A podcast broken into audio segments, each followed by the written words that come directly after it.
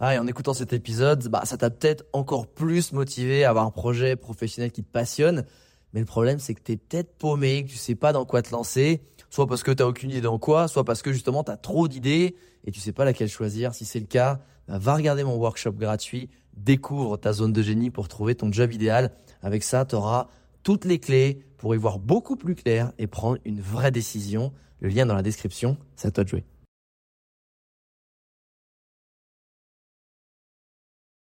Salut mon pote, écoute, je sais plus si c'était en Corée, en Thaïlande ou au Japon, euh, mais en fait je t'envoie ce message parce que, bah, comme tu sais, moi je suis actuellement à Medellin en Colombie, Colombia, un des gros hubs digital nomades qui est en train de se développer en Amérique latine, c'est vraiment le feu.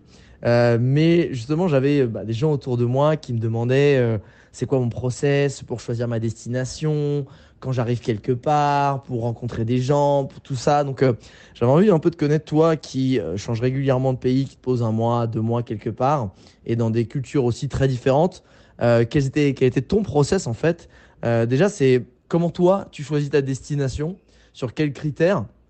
Et je dirais jusque-là, c'est quoi les, ton top 3 euh, de tes destinations? Allez, top 5, c'est quoi? On va les gratter un peu. Ton top 5 de destinations préférées? Et après, euh, j'irai creuser un peu le quand tu es sur place, comment ça se passe. Yes, Alex, bah écoute, avec plaisir. Je suis là en ce moment au Japon, exact. J'étais en Thaïlande avant pendant deux mois et demi. Là, après, je file dans deux semaines pour la Corée. J'avoue que je suis un peu difficile à suivre, même pour moi, ça va un peu vite. Mais euh, ouais, carrément, avec plaisir pour t'aider. C'est vrai qu'il y a beaucoup de choses euh, pour les personnes qui découvrent un peu le nomadisme et qui veulent se lancer. Donc, par rapport à la destination, c'est quelque chose d'assez perso quand même. Tu vois, certaines personnes vont kiffer la plage, d'autres plutôt les montagnes. Euh, certains du kitesurf, d'autres du ski, tu vois. Donc, ça dépend de, pas mal de choses. Très perso. Il y a aussi la question du budget. Tu vois, toutes les destinations ne sont pas au même budget. Typiquement, le Japon où je suis en ce moment, c'est pas forcément pour les nomades qui ont un peu moins d'argent ou qui se lancent. Euh, donc, euh, c'est un critère à prendre en compte aussi. Et je dirais qu'en fait, tu connais bien ce sujet-là, mais tout commence par une introspection. Tu vois, c'est se connaître en tant que voyageur. De quoi est-ce qu'on a envie? De quoi est-ce qu'on a envie maintenant? De quoi est-ce qu'on n'a pas envie aussi? Et en fait, de se mettre en place une liste de critères pour nous qui nous correspond et qui peut être changeante. Tu vois, par exemple, moi en ce moment, euh, j'ai des envies qui changent. Tu vois, d'habitude, je suis plutôt un mec euh, plage, cocotier, etc. Mais en ce moment, tu vois, c'était l'occasion aussi pour moi de venir au Japon, qui était sur la bucket list depuis longtemps, de cocher plein de choses que j'avais envie de faire. Typiquement, euh, venir au Japon pendant la saison de la floraison des cerisiers et des sakuras, visiter Tokyo, Kyoto, etc. Ensuite, la Corée, plonger à l'île de Jeju. Tu vois, ça dépend vraiment de du côté, ce que tu as envie de faire euh, en ce moment. Expérience, rêve, etc. Je sais que ça te parle, euh, le vivre des expériences. Et voilà, là, c'est en ce moment, c'est mon truc. Parfois, j'ai aussi envie de bosser à fond. Et dans ce cas-là, je vais à des destinations qui sont plus calmes, plus posées, comme euh, Chiang Mai, Budapest, où je sais que je vais pouvoir bosser à fond, en tout confort. Tu vas me faire livrer ma bouffe, être vraiment tranquille. Euh, voilà. Ensuite, la communauté nomade, pour moi, c'est hyper, hyper important. Et euh, c'est pas un truc qu'on considère trop, trop au début, mais en fait, quand tu es sur la route, tu te rends compte à quel point c'est hyper puissant et que t'as pas envie de te retrouver seul. Et justement, moi, j'ai plein, plein, plein d'amis. Bah, t'en as vu une bonne partie aussi à Bali quand je te les ai présentés, mais qui sont nomades. On a des groupes WhatsApp, on se retrouve, on planifie des voyages. Comme tu vois, en 2020, c'était euh, au Portugal. 2021, on s'est tous retrouvés aussi au Mexique, à Playa Carmen.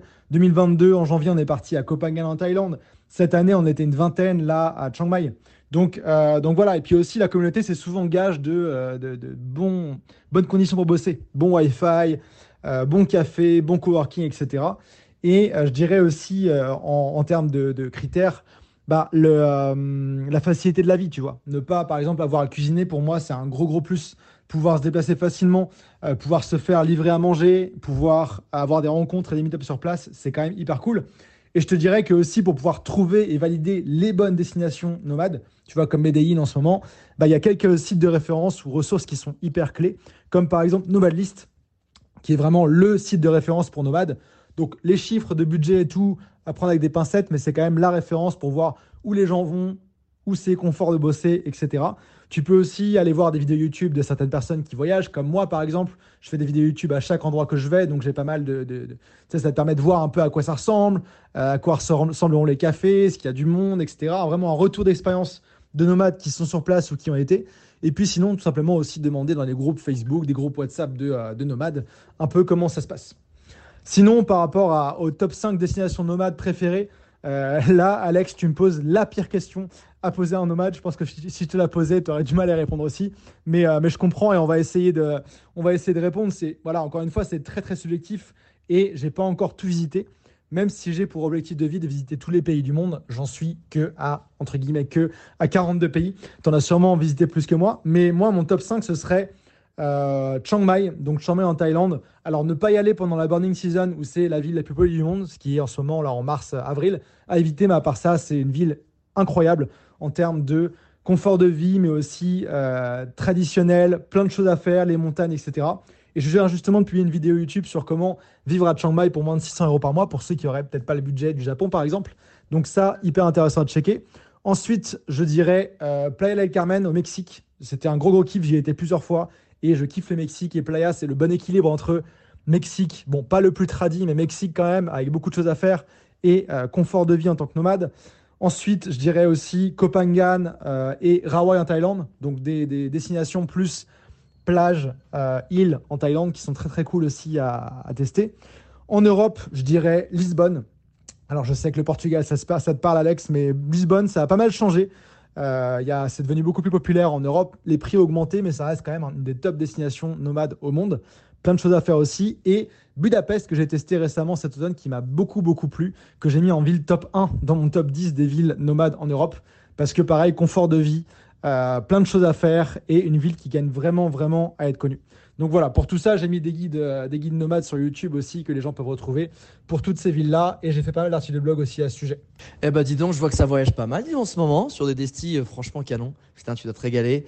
Euh, merci pour ton top 5 et, pour tous tes tips. D'ailleurs, sur le top 5, effectivement, Lisbonne, ville de mon cœur, mais où je suis pas allé depuis 5 ans et on m'a dit que ça avait énormément changé, les prix avaient explosé.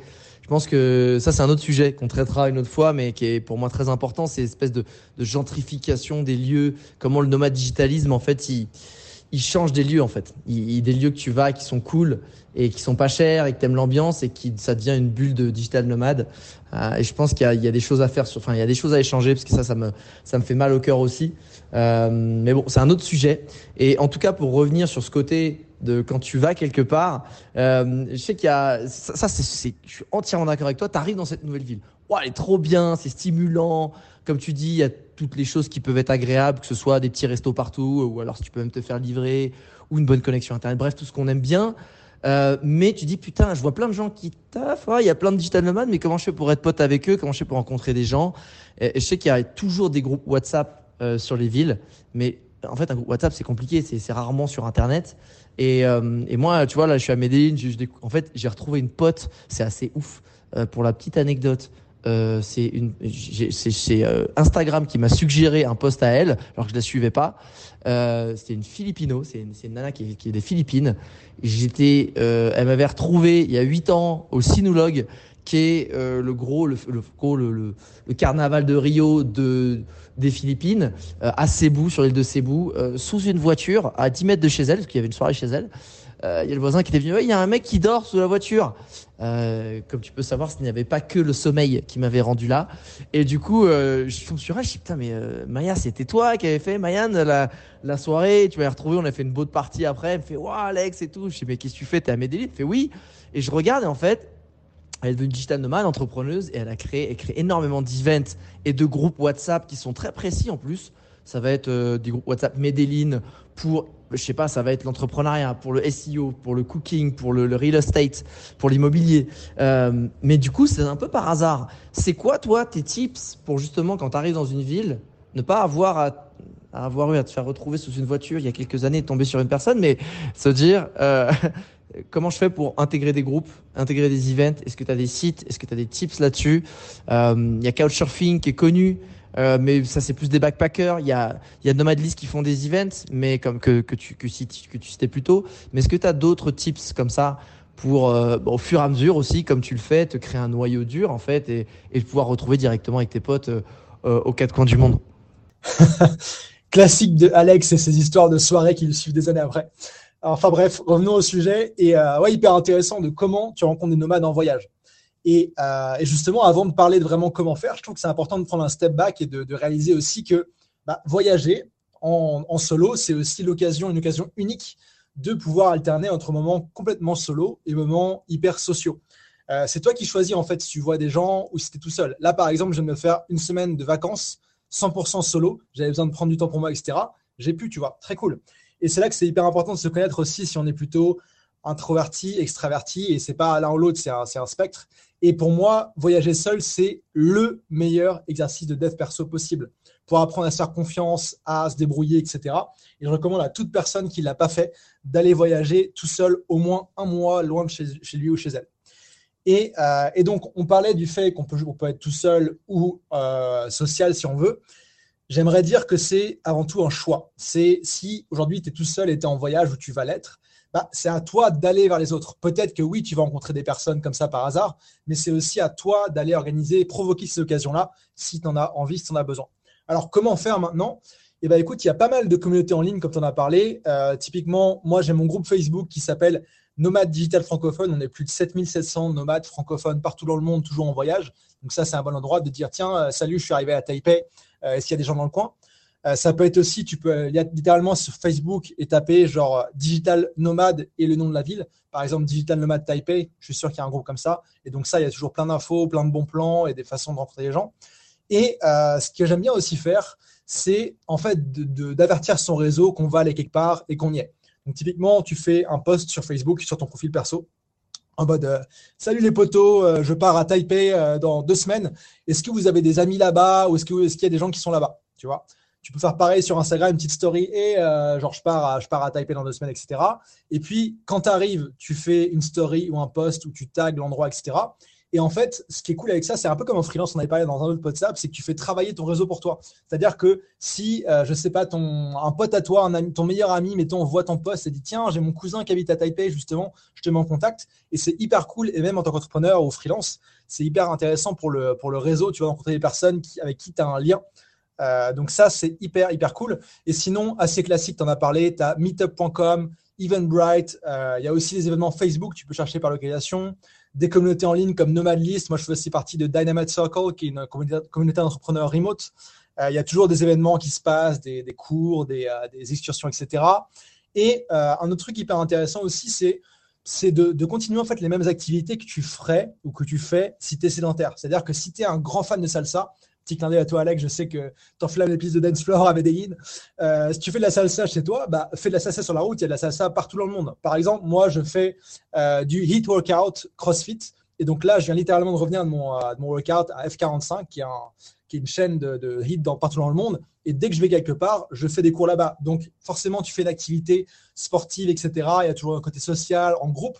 Et donc, tu rencontres des gens. Et souvent, moi, ça peut être des fois les coachs avec qui je deviens ami, avec qui je reste en contact, ou les gens qui sont dans le cours aussi. Et ça, c'est hyper cool. Et ça, c'est peu importe ce que tu fais. Je veux dire, si tu fais de la poterie, bah, parfait. Il y a sûrement de la poterie là où tu vas. Euh, donc, il y a ça. Et puis, sinon aussi, il y a les endroits, réfléchir les endroits dans lesquels des nomades traîneraient. Comme tu le disais, tu vois, euh, couchsurfing, c'est très backpack. Les auberges jeunesse, hostels, c'est très backpack aussi. Les hôtels, c'est assez impersonnel.